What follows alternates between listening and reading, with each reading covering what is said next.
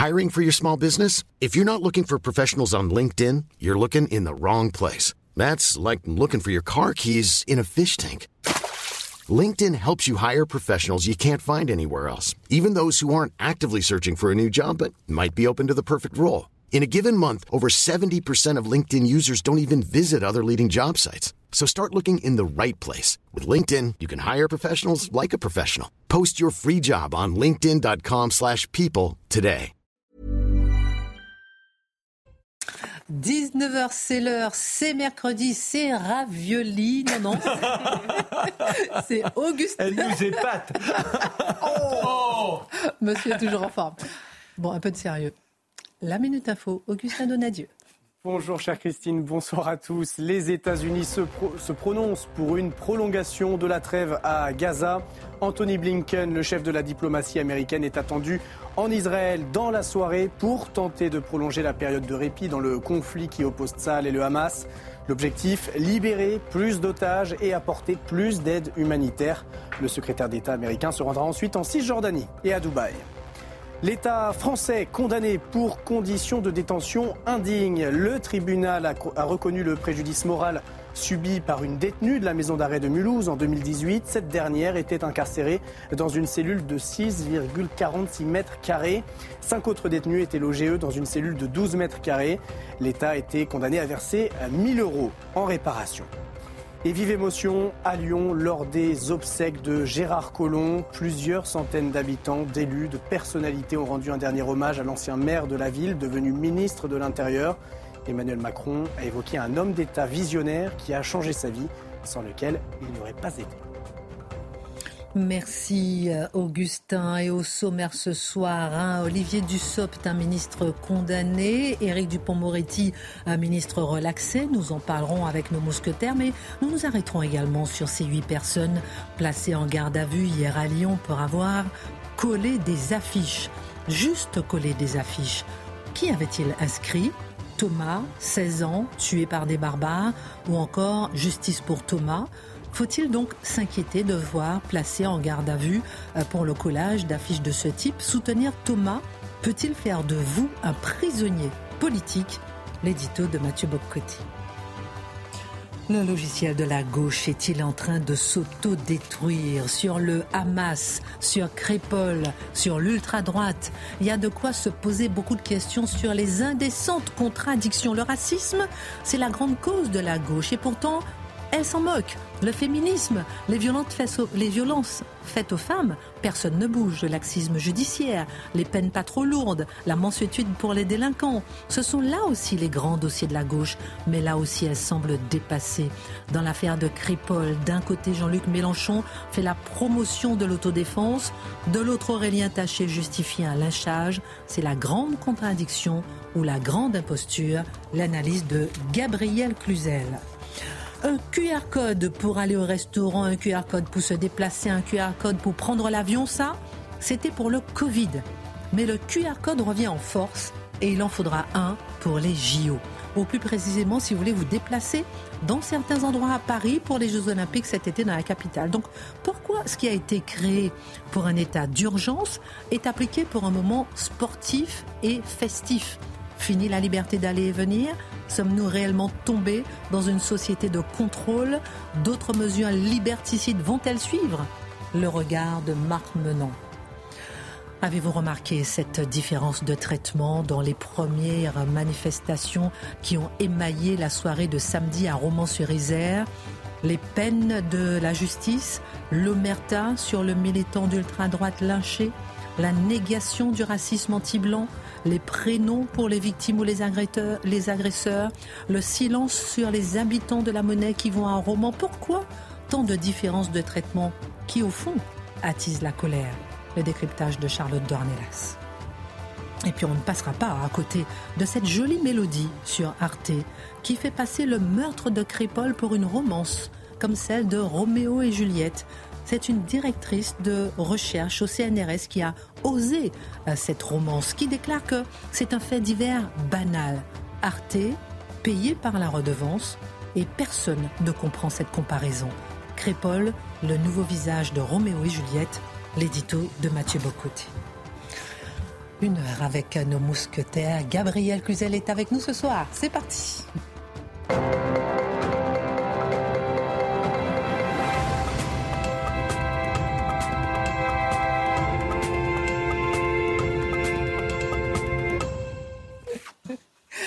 Ravi de vous retrouver. Ça va, ma chère Gabrielle? Très bien, merci de m'accueillir. Ah non, vous avez un très flatté, très honoré. Non. on embrasse notre cher Guillaume Bigot, à qui on pense très fort, qui n'est pas avec nous ce soir, mais il est avec nous, il est toujours avec nous dans notre petit cœur. Attaquons tout de suite, parce qu'on a beaucoup de sujets. D'abord, le procès Éric Dupont-Moretti devant la Cour de justice de la République, déclaré non coupable, relaxé. Il était accusé, visé pour prise illégale d'intérêt. C'est intéressant puisque la Cour a confirmé qu'il y avait bien eu prise illégale d'intérêt en tant qu'élément matériel, mais il n'y avait pas d'élément intentionnel et qu'il n'avait pas conscience en fait qu'il se mettait en faute. Question, je commence par vous, euh, Mathieu Bocoté, faut-il s'en réjouir?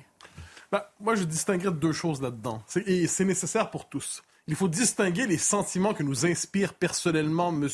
Dupont-Moretti, qui est dans les circonstances une caricature de militant antifasciste passé de mode, euh, et euh, on l'a vu encore ces derniers jours. Donc en tant que tel, on aurait, je devine que l'esprit vengeur aurait envie de dire, eh bien, on aurait souhaité qu'il ne s'en tire pas, entre guillemets. Je pense que c'était l'état d'esprit de plusieurs. Ensuite, on doit raison garder et on doit se dire tout simplement que cette espèce de chasse à l'homme, des juges au sens très large, des cours au sens très large, une conception fanatique de la transparence et de l'éthique, cette tentative de à mon avis, je suis certain de, pas euh, de ne pas faire l'unanimité sur ça, cette tentative de toujours écraser le politique d'une manière ou de l'autre au nom d'une conception fondamentaliste de l'éthique.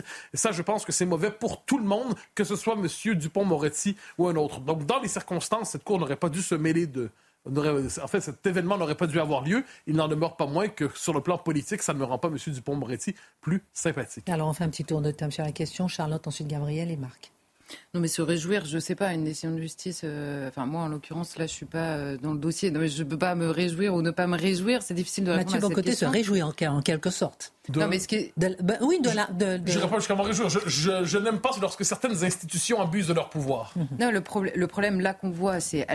En fait, il y a plusieurs questions dans une. C'est la légitimité de la Cour de justice de la République qui est, qui est posée assez régulièrement. Je note que là, en l'occurrence, les magistrats, il y en a qui ont instruit, il y en a aussi qui relaxent aujourd'hui. Donc, euh, déjà, c'est pas un bloc, les magistrats apparemment qui veulent euh, se taper euh, des hommes politiques du, du, matin au soir. Et en effet, il y a cette question. Et là, je pense qu'on rentre dans la difficulté du dossier. Moi, j'ai pas ce dossier, je, ne peux pas le traiter. Mais quand il distingue la matérialité des faits et l'intention, c'est ce genre de distinction dans le détail quand on se rend à une audience de justice où on arrive à comprendre des choses qui parfois ne se retrouvent pas du tout dans le débat public. Donc je comprends la complexité à la fois euh, de ces dossiers.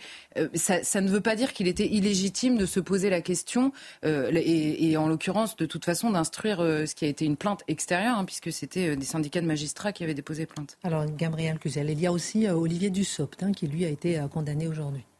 Oui, alors. Pardon? Il a été condamné? Je vérifie. Ah oui.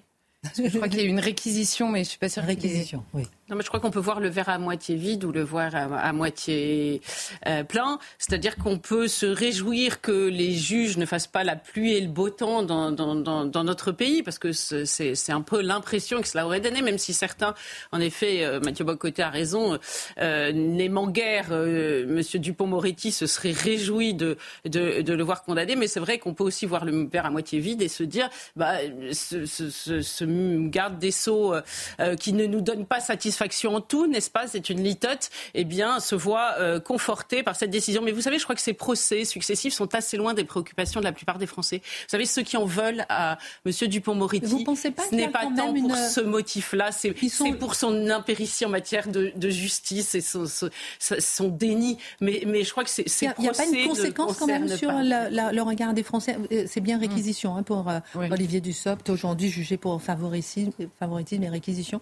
Vous ne pensez pas qu'il y a quand même un impact sur les Français lorsqu'ils voient justement euh, cette relaxe hum. d'Éric Dupont-Moretti d'une façon ou d'une autre? Oui, bah, certains peuvent, peuvent euh, y voir euh, le, le, le, privilège des grands, mais, mais euh, très honnêtement, pour comparer avec d'autres affaires qui ont émaillé la, la, la, vie politique, je pense que vraiment, ce, ce n'est pas ça que, que, qui attire l'inimitié sur, sur Éric Dupond-Moretti. Je ferai une, une, une, petite comparaison et puis après j'en termine. Vous savez, on dit que Donald Trump va être élu et pourtant Dieu sait s'il traîne moult.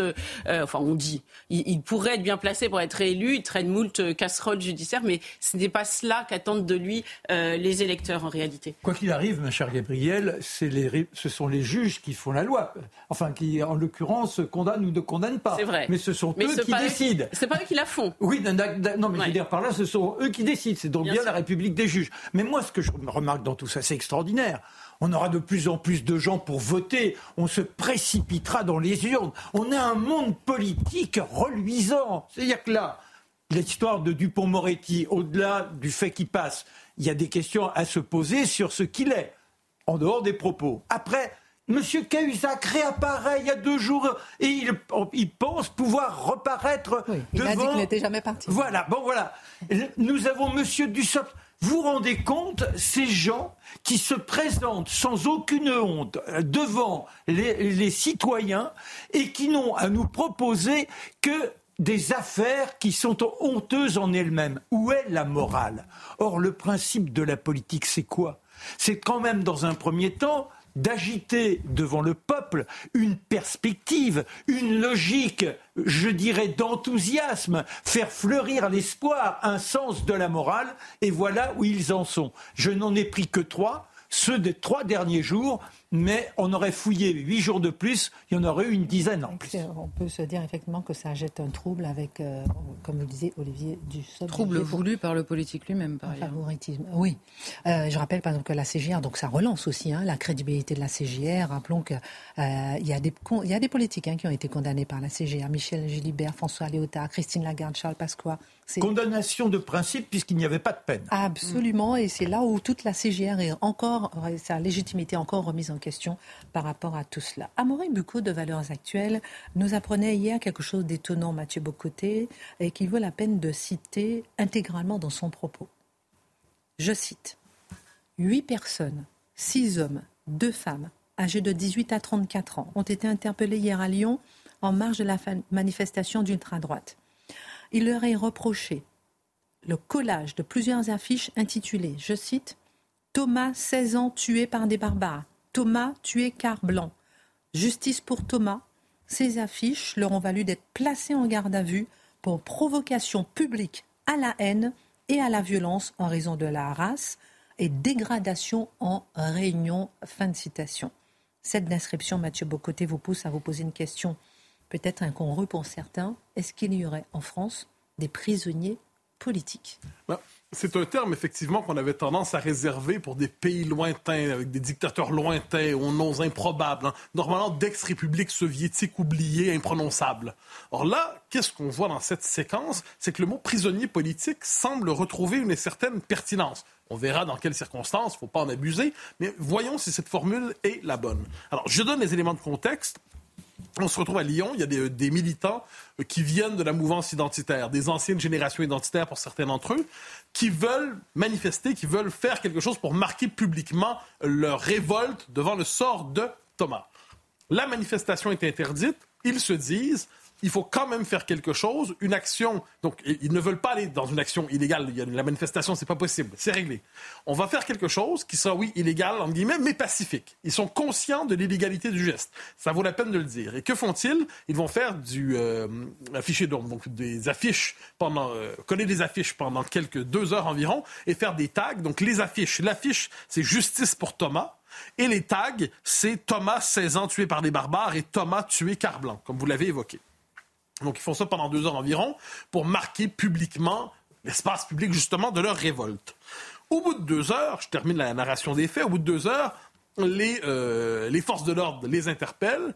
Et là, il y a un problème particulier. Donc, normalement, quand on se fait attraper pour tagage, comme ça, pour affichage sauvage, entre guillemets, les policiers, qu'est-ce qu'ils font? Les, les, forces de l'ordre, ils confisquent en fait le matériel. Ils disent rentrez chez vous et ne le faites plus. C'est presque le rituel dans les circonstances, c'est pas ça du tout. Donc, arrestation, garde à vue pour plus de 20 heures. Pour plus de 20 heures. Donc, les, et, ceux qui sont en garde à vue, il va y avoir une perquisition, une perquisition dis-je, chez chacun d'entre eux. Et là, je donne une histoire qui est celle de Chloé, qui est une d'entre elles à qui j'ai pu parler aujourd'hui. Euh, l'histoire nous sera racontée avec plus de détails euh, factuels ce soir. Euh, Amaury va en parler ce soir à Soir Info. Mais je reviens sur le, fond des choses. donc, qu'est-ce qu'on trouve chez elle? Notamment un drapeau français. Apparemment, c'est louche c'est des, affiches de génération identitaire. Apparemment, ça marquerait euh, une appartenance à cette mouvance de manière coupable.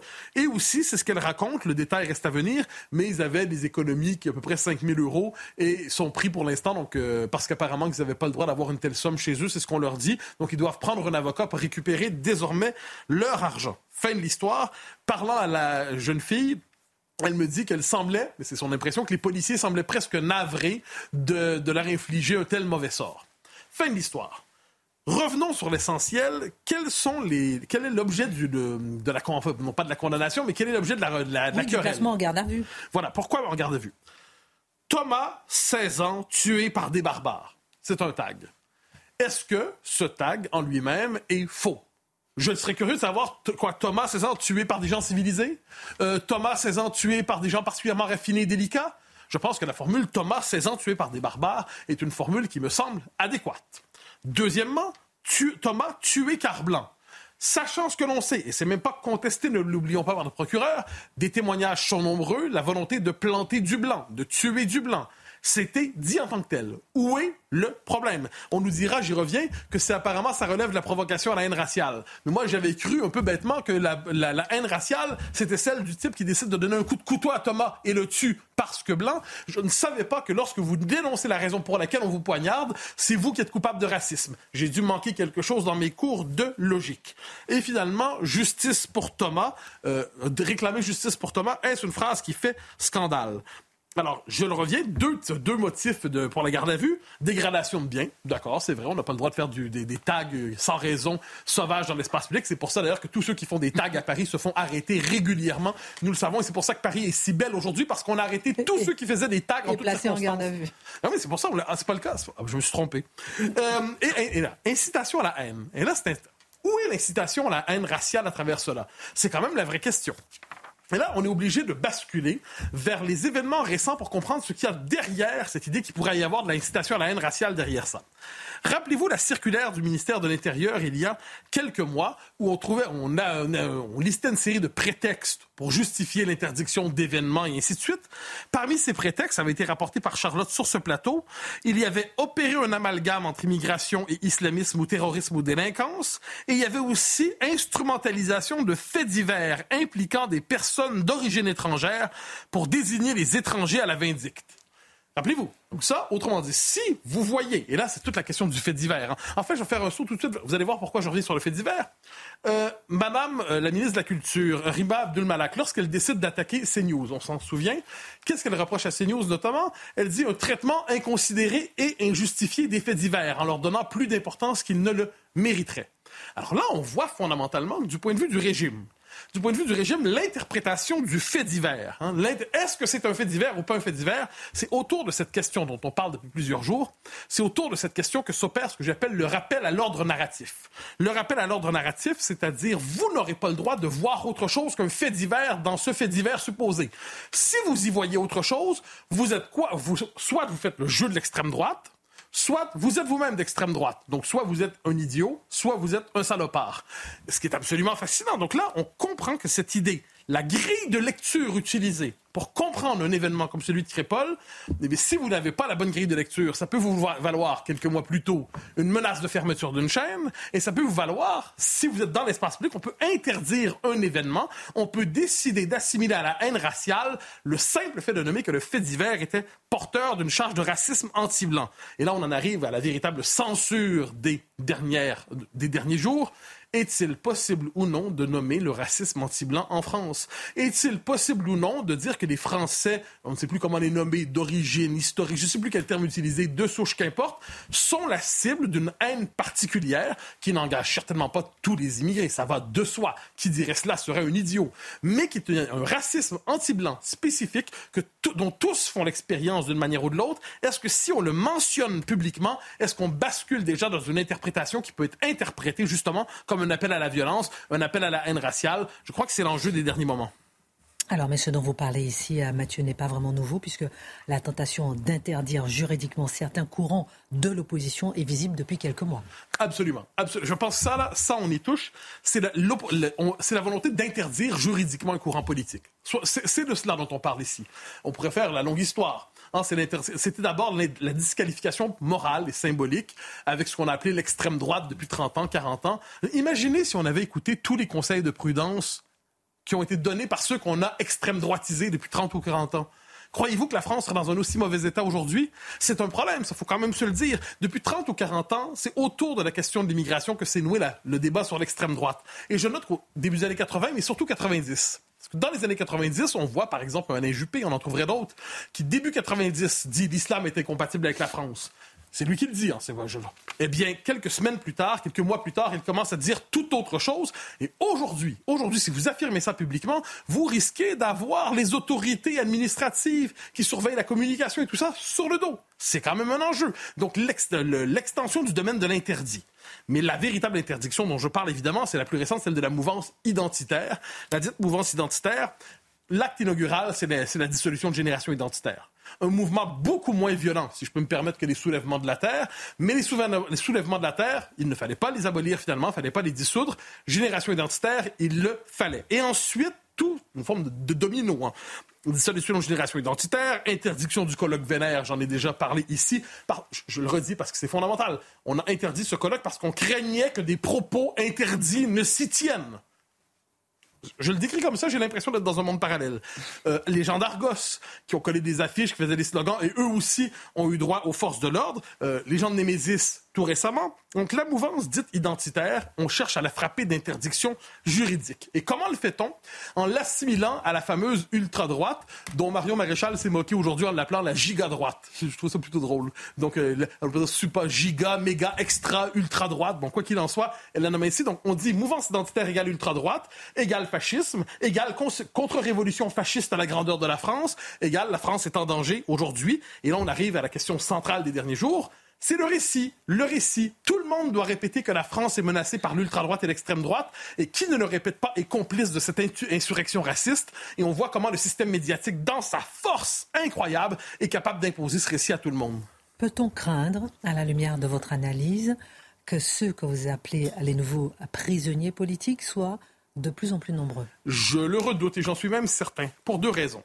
Plus le régime redoutera la prise de pouvoir parce qu'ils appellent l'extrême droite, plus, euh, je dirais, la pénalisation du désaccord va être vivante. Une bonne partie du régime a renoncé à convaincre, une bonne partie du régime veut désormais contraindre. On n'espère plus convaincre les gens, on veut tout simplement les leur interdire de dire des choses.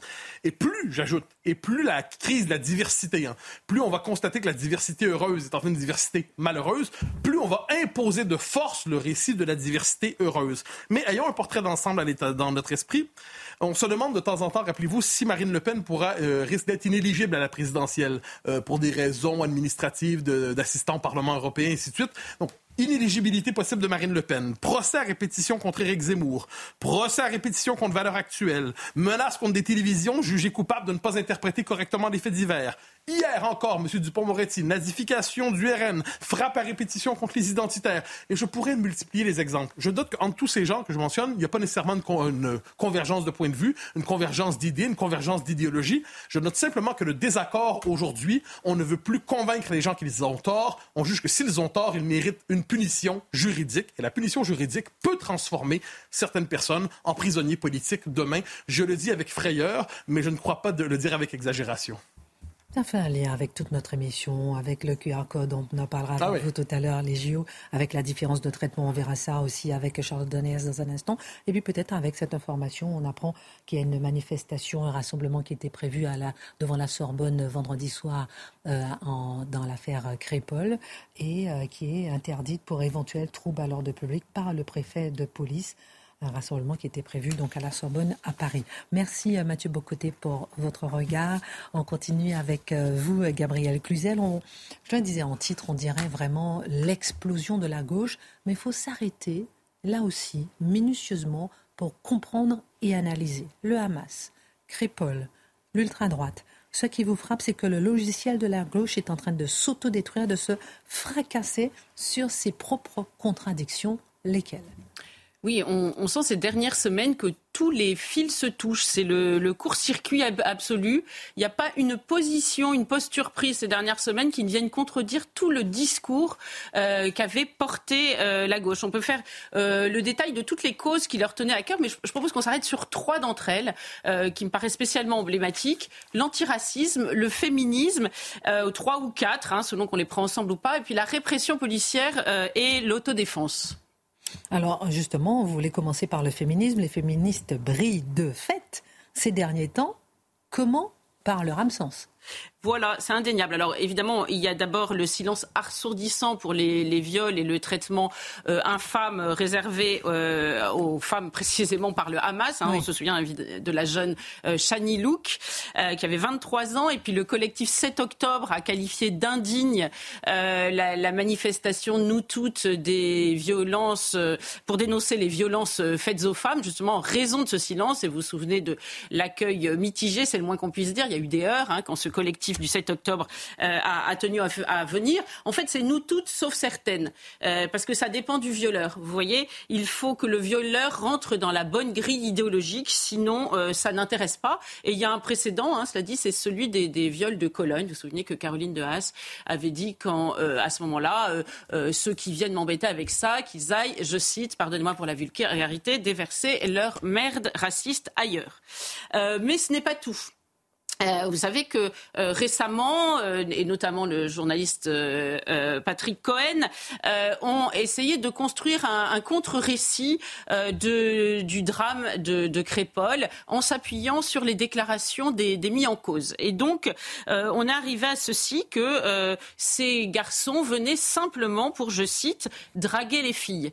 Et alors, moi, ce qui m'a beaucoup étonné, c'est que ça n'a inquiété aucune féminine, aucune féministe, pardon, que tant de monde accrédite la thèse que euh, aller euh, draguer les filles avec un couteau long comme le bras, c'est normal. Alors on va, continuer à en parler parce qu'il y a encore beaucoup d'exemples et c'est intéressant de s'arrêter euh, et de détricoter comment là où on attend la gauche, elle n'est pas là et en sourdine puisque personne ne fait réellement attention. On marque une pause, on continue.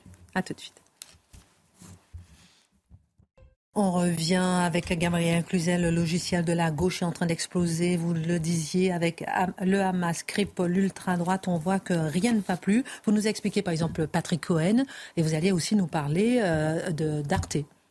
Oui, alors sur Arte, il va en parler tout à l'heure. Hein, voilà, je, l'évoque juste en passant, mais parce que là aussi a été accrédité l'idée par une historienne des médias, chercheuse au CNRS, Isabelle Vera Masson, que les agresseurs venaient chercher des films. Alors il y avait une dimension supplémentaire, c'est qu'elle a dit que ça ressemblait euh, à, à Roméo et Juliette et qu'ils avaient sorti euh, leur épée. Alors je me demande si au prochain drame on comparera ça aux trois mousquetaires euh, ou à West Side Story et c'est vraiment, vous savez, le mot indécent, c'était à la mode, enfin était à la mode, a été beaucoup utilisé par nos politiques, là je crois euh, qu'il trouve toute sa place. Il faut euh, évidemment jeter le manteau de Noé, notre culture classique, pour montrer que ces faits-là, finalement, ont existé de toute euh, éternité dans notre, dans notre pays. Mathieu Bocoté nous a concocté un édito sur ce sujet dans un instant. Alors, euh, Gabriel Cluzel, continuons maintenant euh, sur ce logiciel de la gauche. On a vu le féminisme, le racisme maintenant. La lutte contre le racisme, c'est la grande cause de la gauche. Des dizaines d'années euh, que tous, sans exception, portent leur antiracisme en bandoulière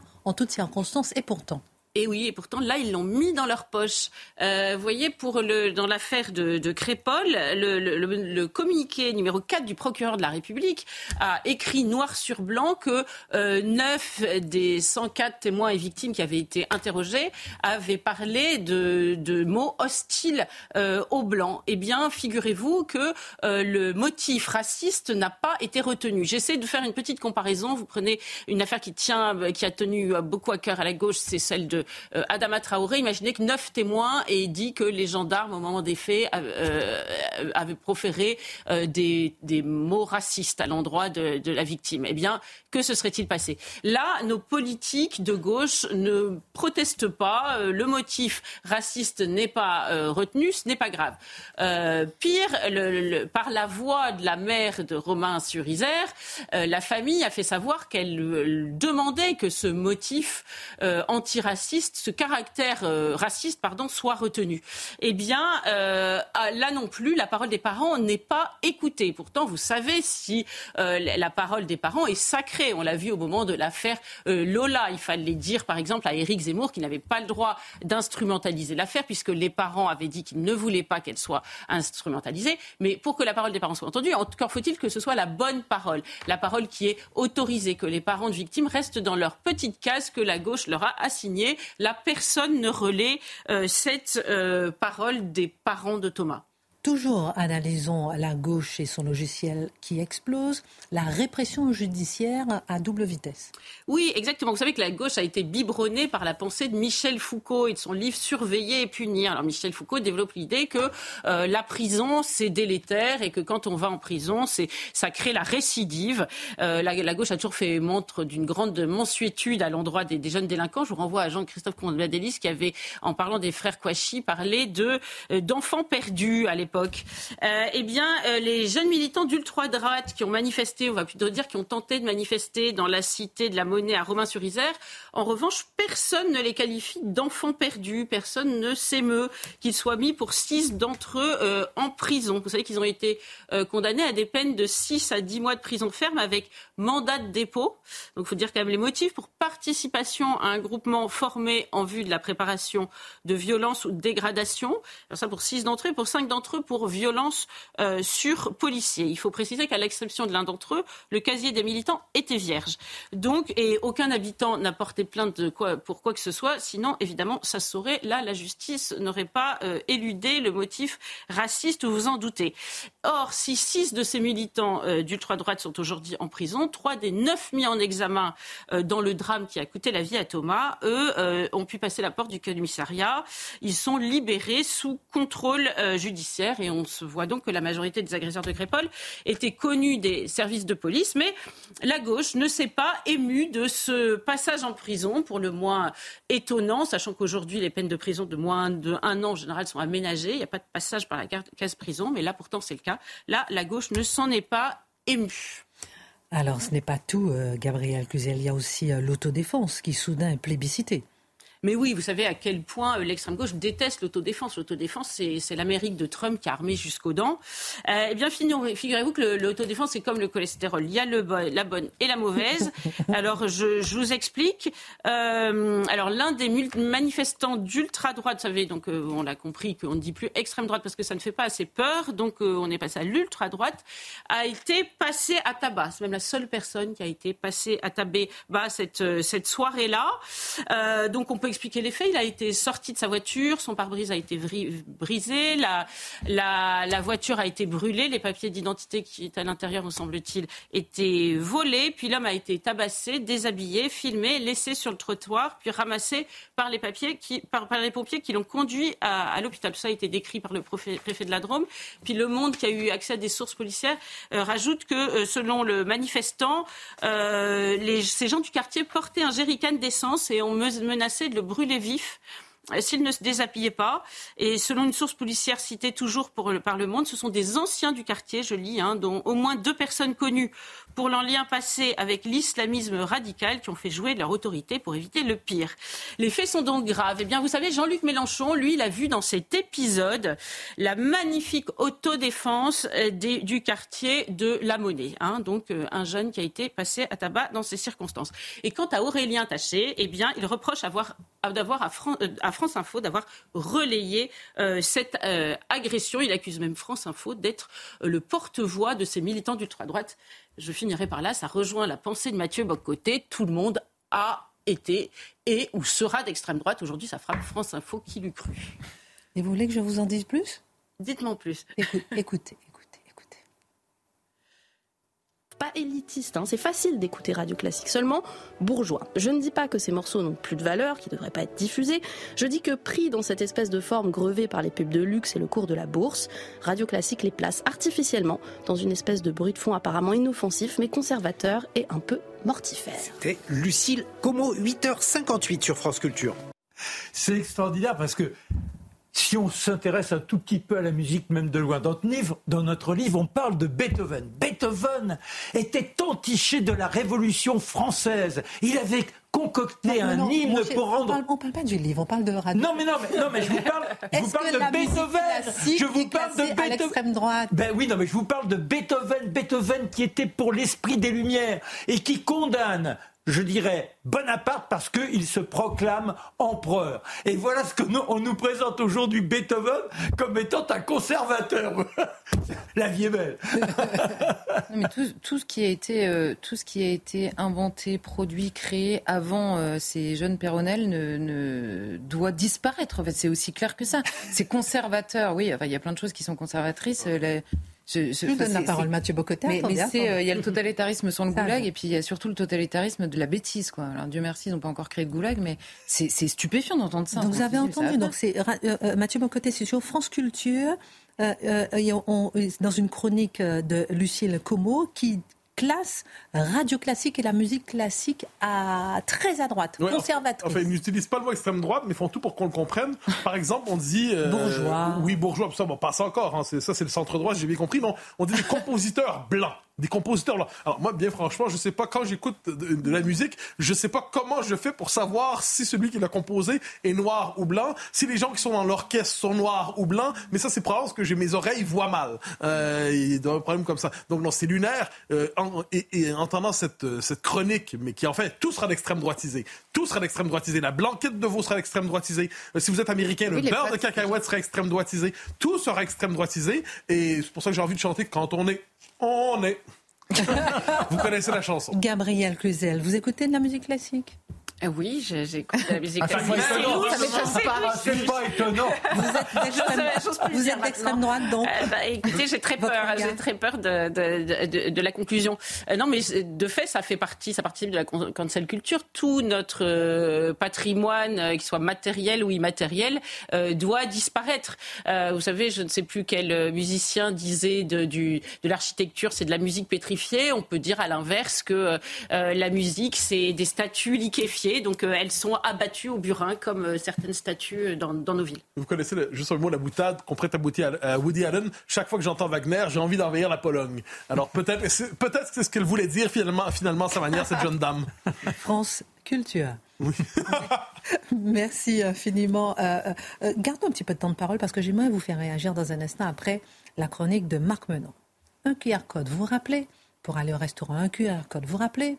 Pour prendre l'avion, un QR code, vous vous rappelez, pour euh, vous déplacer. Et eh oui, ça c'était le Covid. Sauf que maintenant, il en faudra un aussi pour les JO, ou plus précisément pour se déplacer dans Paris pendant les Jeux Olympiques, alors que le QR code a été créé pour l'état d'urgence, un état d'urgence, et là, le voilà appliqué pour un moment festif, un moment sportif. Sommes-nous dans un moment euh, liberticide? Ben, moi, je me découvre depuis quelque temps d'extrême droite, et maintenant, je me découvre complotiste. Je vais mettre le. Ben voilà. C'est-à-dire qu'en réalité, le Covid nous a permis d'entrer dans le monde d'après. Comment nous allons demain avoir la chance d'être régentés par des éléments qui nous permettront d'être dans la sécurité la plus totale, la santé la plus resplendissante.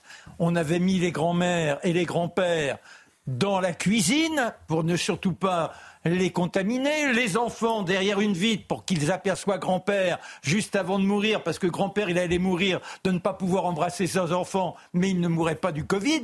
Bref, la santé, nous savons comment la tenir grâce à tous ces éléments-là. Alors maintenant, c'est la sécurité. Là, vous aurez le quartier rouge, le quartier bleu. Le quartier bleu, à la limite, euh, il y a des petites entorses. Le quartier rouge, impossible d'entrer, sauf, sauf, sauf, si vous dites où vous allez, donc c'est pour votre bien. Ben, je vais chez ma maîtresse. Ah non, monsieur, la maîtresse, c'est pas moral. Ça, c'est pas possible. donc, on est dans un monde invraisemblable où tout devra se poser dans cette logique du contrôle total. Et alors, euh, il y a un film qui sort, après je vais évoquer Mathieu, parce que Mathieu en parle dans son excellent livre, Le totalitarisme sans le goulag.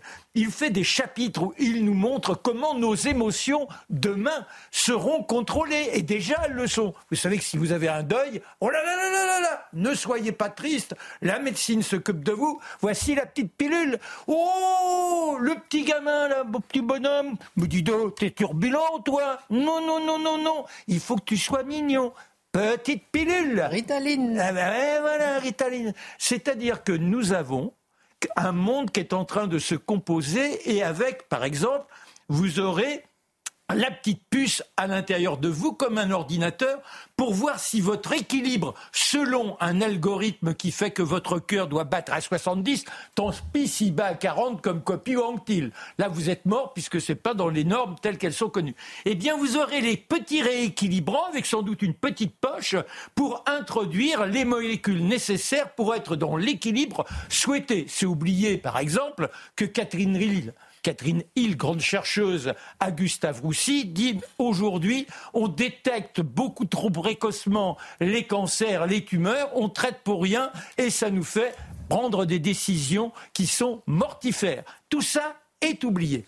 Et alors, il y a un film qui est sorti il y a peu de temps. Il est dans une toute petite salle et ça s'appelle Le Monde d'après 3 un monsieur qui s'appelle Laurent Firode. Quand on le voit, on a l'impression d'être avec un anarchiste, avec les cheveux partout. Ou alors il ressemble avec, à votre chanteur québécois. Vous vous souvenez Gilles Vigneault Gilles Vigneault, voilà, c'est Gilles Vigneault.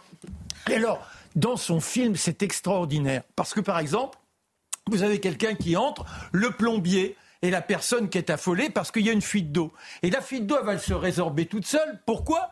Bah Parce qu'elle a utilisé le quota d'eau qui lui était allouée. Et au bout d'un moment, eh bien, ça s'arrête automatiquement. On prend les précautions pour que l'environnement ne soit pas impacté. Si vous avez quelqu'un qui est malade dans votre famille, eh bien là, vous avez un personnage, c'est pendant le Covid, il enferme sa femme dans la caravane tant que les tests n'ont pas donné le bon résultat. Voilà où nous allons tout tranquillement. Il faut prendre l'avion aussi. Mais, mais, c'est extraordinaire. C'est-à-dire que demain. Par ou par personne. J'imagine Mathieu Boccoté quand on aura ses petites puces. Il arrivera. Les papilles toutes excitées à l'idée du menu qui lui sera proposé. Et alors il verra un foie de veau, il croustille déjà, vous voyez là, tel Pavlov. Et là on lui dira, ah, monsieur Bocoté, nous avons l'élément en détectant votre puce. Vous n'avez plus droit de prendre de foie de veau pendant trois semaines. Là, ce sera carotte, carotte à l'eau pour ce soir. C'est-à-dire que le monde, le monde que nous sommes en train de nous concocter, et je suis donc devenu complotiste, c'est ce qu'on lit dans le totalitarisme sans le goulag de Mathieu, il faut le lire. C'est un livre formidable parce qu'il nous éclaire. On va lui poser la question aussi, en plus il est là. Oui, oui. et puis de voir ce film, c'est que dans une salle, c'est à l'espace Saint-Michel à Paris, de, de, Laurent Firode, parce que vous avez ce que l'on est en train de nous concocter, hmm. mais tout ça, avec une veulerie pour tout à chacun. Vous avez vu comment les gens se sont pliés à cette soumission mm. totale pendant le Covid. Mais en revanche, eh bien, on trouve tout à fait normal de porter un voile, c'est-à-dire un carcan de tissu. Ça, c'est une liberté, vous voyez. Vous, pensez que c'est euh, et je viens vous rebondir avec vous, que c'est une volonté claire de la part des autorités de, d'aller vers une société plus liberticide? Mais d'elle-même, elle se met en place petit à petit. Reprenons un Québécois, c'est celui qui vient d'obtenir, Kelvin Lambert, qui vient d'obtenir le prix Médicis. Prix Médicis qui a été filtré par le correctement, euh, euh, le, politique, voilà, voilà, le correcteur, etc.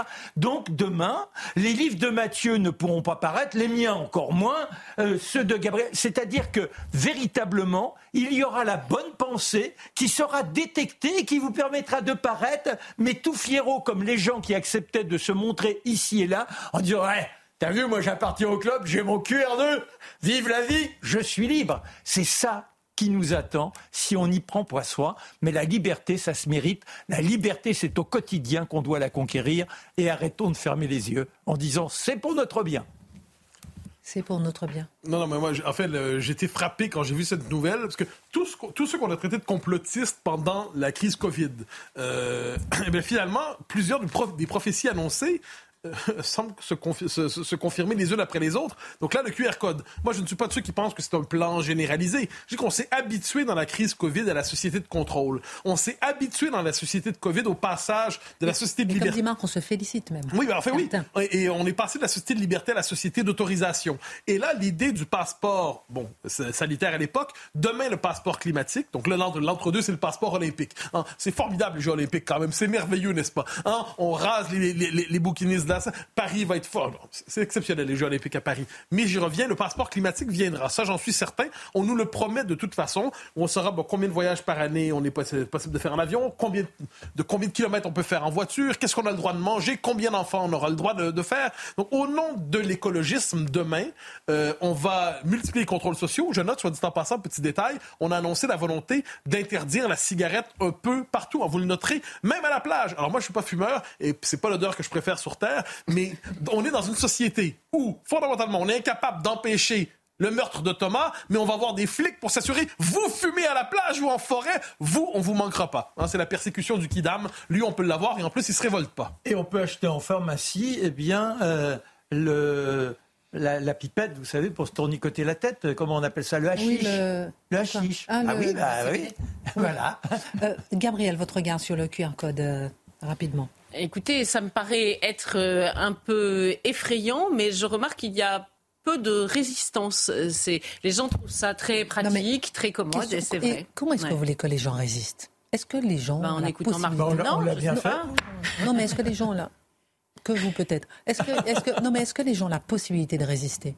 On a toujours la possibilité de résister. Je, parle, ah pardon, non, mais parce que ça me. Pardon, oui, je sais, je sais, mais vous avez déjà ah. fait votre chronique et on a peu de temps maintenant. Non, mais après, moi, je, refuse de penser que c'est une marche, euh, euh, que c'est le vent de l'histoire et que c'est une marche qu'on ne pourrait pas arrêter. Je crois justement qu'il peut y avoir euh, à un moment des gens qui trouvent que là, ça, ça, ça commence à bien faire. Mais c'est vrai que pour le moment, ce qui me trouble, c'est que si peu de monde s'inquiète de ces processus. Marc eh bien, les intellectuels, au temps des Lumières, Voltaire, Diderot, nous ont ouvert les portes de la liberté. Les intellectuels, aujourd'hui, se sont endormis et euh, au contraire, ils plébiscitent cela en trouvant que c'est merveilleux, que c'est le grand progrès. Charlotte. Non, mais euh, c'est surtout que il y a juste besoin de l'esprit critique. C'est-à-dire que pendant la période du Covid, il y a des gens qui ont résisté dès le premier jour en sentant venir les choses, d'autres qui ont mis plus de temps, on va dire. Mais maintenant, on a tous compris avec le recul ce qu'il risquait d'arriver. On a tous vu également des gens se faire traiter de complotistes parce qu'ils avaient peur précisément du monde dans lequel on basculait. Et on découvre aujourd'hui qu'ils ont raison. Donc tout le monde a les moyens de comprendre qu'il euh, y a des gens qui ont accusé, qui aujourd'hui plébiscitent et qui demain défendront ce modèle-là. Et que si c'est pas un modèle qu'on veut, oui, il est temps de, se réveiller. Oui. Charlotte Dornelas, avec Mathieu, euh, nous avons parlé euh, des peines prononcées contre les identitaires, mais vous remarquez une différence de traitement dans les premières manifestations qui ont émaillé la soirée de samedi à Romans-sur-Isère. Alors on est dans l'affaire Crépol.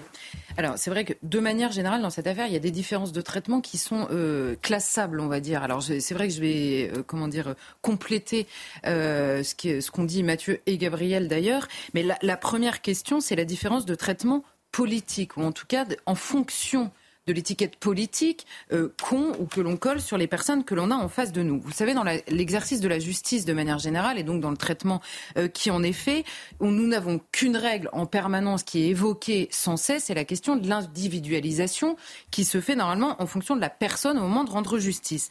Et dans cette affaire de Romans-sur-Isère, là je parle de la manifestation euh, de samedi à dimanche dernier, tout est à front renversé. Un, d'abord, depuis ce moment-là, on a une menace euh, l'ultra-droite donc qui est identifiée et dénoncée, et il est obligatoire de la dénoncer du matin au soir sans que le mot récupération n'ait été prononcé.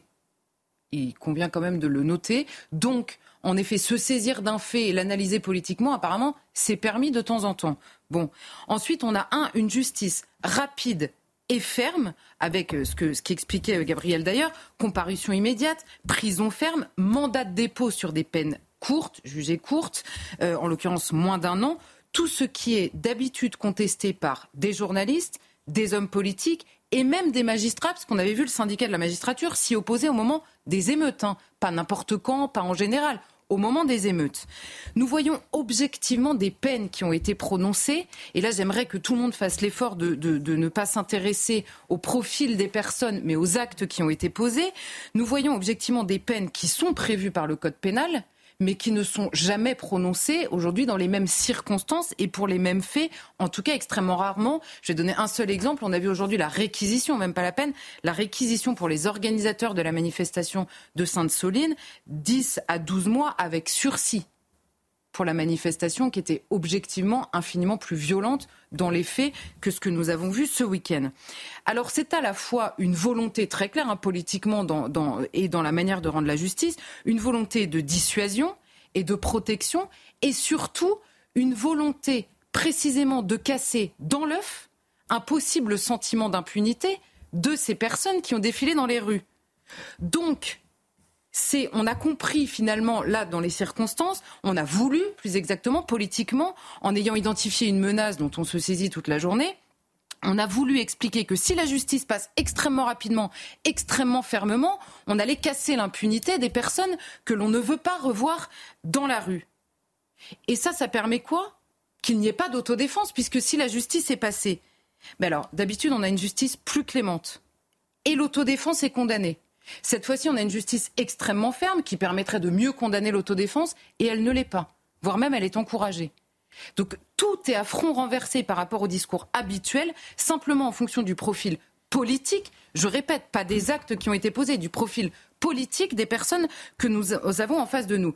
Et euh, dans, la note, euh, dans les notes de police qui ont été révélées par Le Monde, Le Monde a fait correctement euh, son travail, mais qui a été, article qui a été peu repris, hein, j'ai vérifié jusqu'à faire cette émission, qui a été peu repris et que citait Gabriel. Je vais m'attarder simplement, je vous cite deux choses. Un, la participation dans ces affrontements de deux camps. Vous avez entendu parler des deuxièmes? Nulle part. On nous dit le plus gros des troubles dans la cité de la monnaie, hein, le premier soir. Le plus gros des, troubles cesse aux alentours de 18h20. Donc quand les militants d'ultra-droite, les fameux, arrivent, cesse aux alentours de 18h20. D'accord? Parce que la police, euh, renseignée par les renseignements, bloque tout le monde avant l'arrivée dans la cité. Une heure plus tard, des jeunes habitants de la monnaie déclenchent des incendies de véhicules et édifient des barricades. J'en ai pas entendu parler, moi, personnellement. Le lendemain, rassemblement à Romans-sur-Isère, cette fois-ci. Donc, les mêmes euh, militants ou d'autres, peu importe, classés à l'ultra-droite, se rassemblent à Romans-sur-Isère. Et là, ils sont dispersés, je cite Le Monde, hein, et les notes de police, dispersés sans incident avant la première sommation.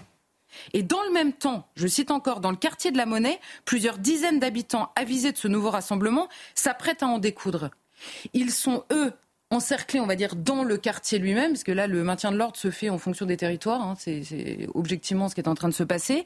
Et il se fait là. Il y en a certains qui réussissent à s'échapper. Il y a trois interpellations dans une voiture de gens armés et cagoulés qui arrivent de la cité de la Monnaie et certains qui se dispersent simplement quand arrivent les voitures de police. Et je cite la note de la police, la petite centaine d'individus qui pourrissent au quotidien la vie du quartier et qui se montrent extrêmement violents.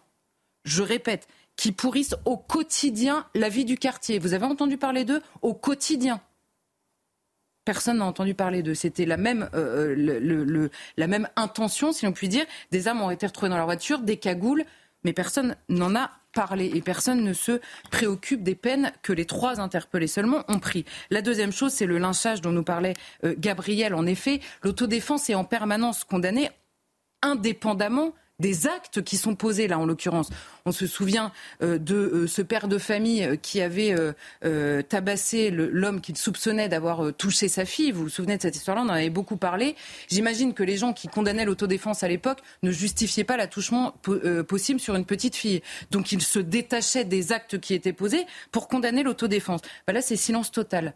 On a un homme qui a été retrouvé ensanglanté sur le trottoir euh, euh, par des policiers qui ont fini par venir le chercher, qui est, je cite, grièvement blessé. Mais là, ça n'intéresse personne et même certains expliquent qu'il ne faut surtout pas en parler parce que c'est faire le jeu euh, de je ne sais pas qui. Donc, imaginez seulement cinq secondes que dans n'importe quelle autre manifestation sauvage, émeute pendant le mois de juillet, on ait trouvé des gens en train d'en choper un qui est dans sa voiture à ce moment-là, parce qu'il n'était même pas dans la manifestation, qui est dans sa voiture, qu'on le chope, qu'on le tabasse qu'on le mette euh, nu et qu'on le jette ensanglanté sur le trottoir, ça aurait fait un paragraphe dans un papier repris par personne? Je laisse les gens répondre à cette question. Cette différence de traitement, Charlotte Dornelas vous a frappé dans le traitement euh, général de ce drame de Crépole. C'est pourquoi vous parlez justement de renversement.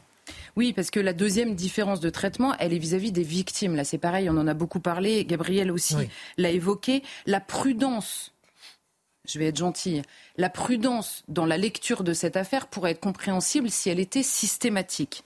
Parce que les journalistes, aujourd'hui, certains journalistes évoquent une soirée compliquée à raconter, des contradictions, des informations qu'ils n'ont pas pu vérifier. Alors moi, je pose la question aux confrères qui m'expliquent ça. Est-ce qu'ils ont été vérifiés l'empoisonnement du verre de cette députée qui accuse euh, un sénateur ou d'un sénateur, d'une sénatrice, je ne sais plus, mais vous voyez cette histoire, lui était sénateur, ça c'est sûr. Est-ce qu'ils ont été vérifiés euh, et elle était députée. Bon, tout était bon. Est-ce qu'ils ont été euh, euh, vérifiés tous les dessous des affaires judiciaires qu'ils révèlent euh, en permanence? Est-ce qu'ils étaient présents lors du contrôle aux faciès dont ils nous parlent quotidiennement? Est-ce qu'ils étaient présents dans la pièce où a eu lieu le viol dont ils se font l'écho? Jamais. Jamais ils n'ont pu être là. Ils se font pourtant l'écho parce que, en fonction de ce que racontent d'abord les victimes, et ensuite avec le processus judiciaire, en équilibrant avec ce que disent potentiellement les mises en cause. Là, il y a clairement un, il n'y a pas d'attente, il y a une volonté de prudence qui n'existe sur rien pour ne pas citer les victimes.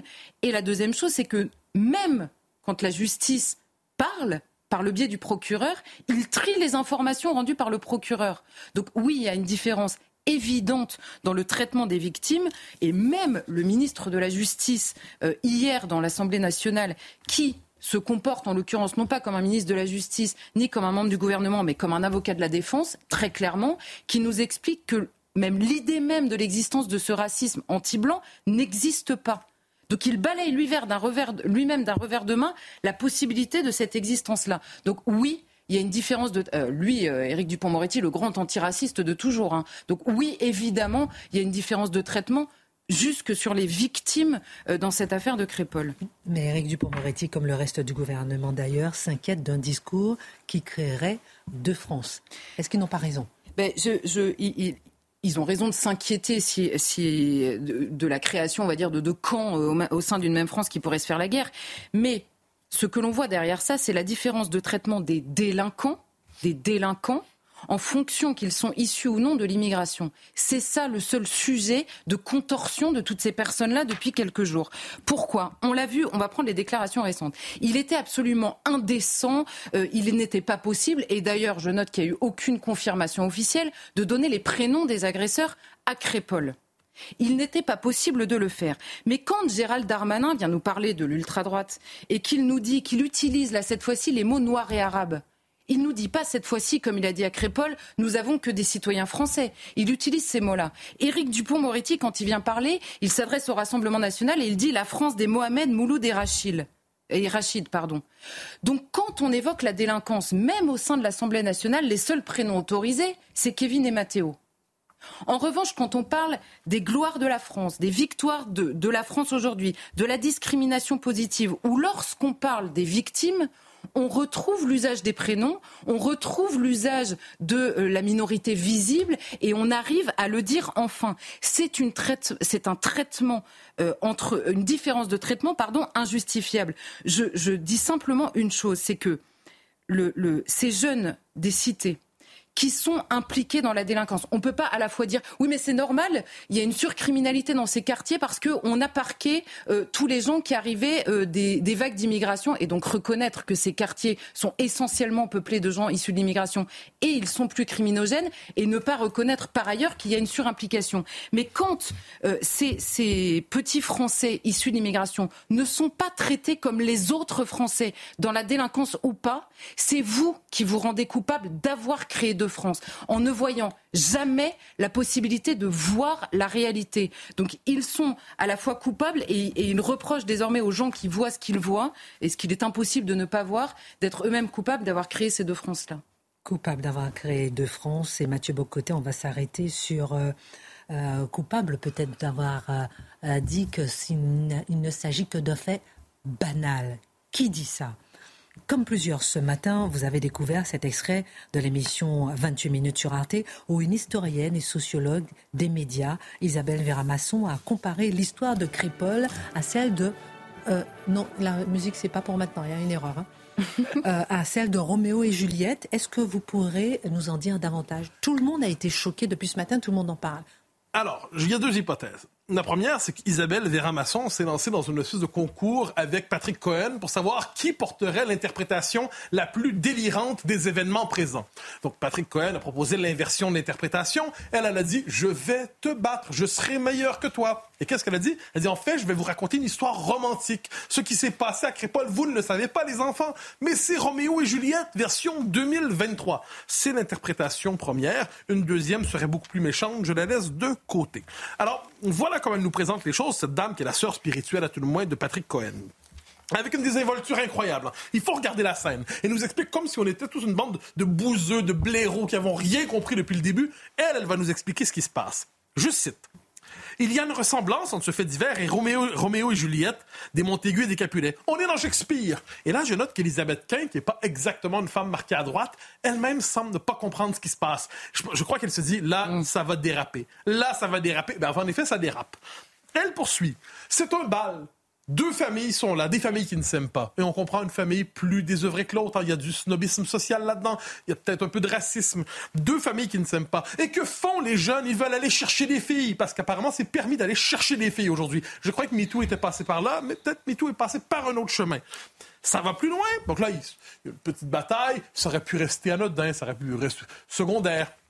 Mais ça se passe mal, il y a quelques insultes. Donc on sort l'épée. Parce que citant ici Madame Isabelle Véramasson, on sort, on tire toujours l'épée.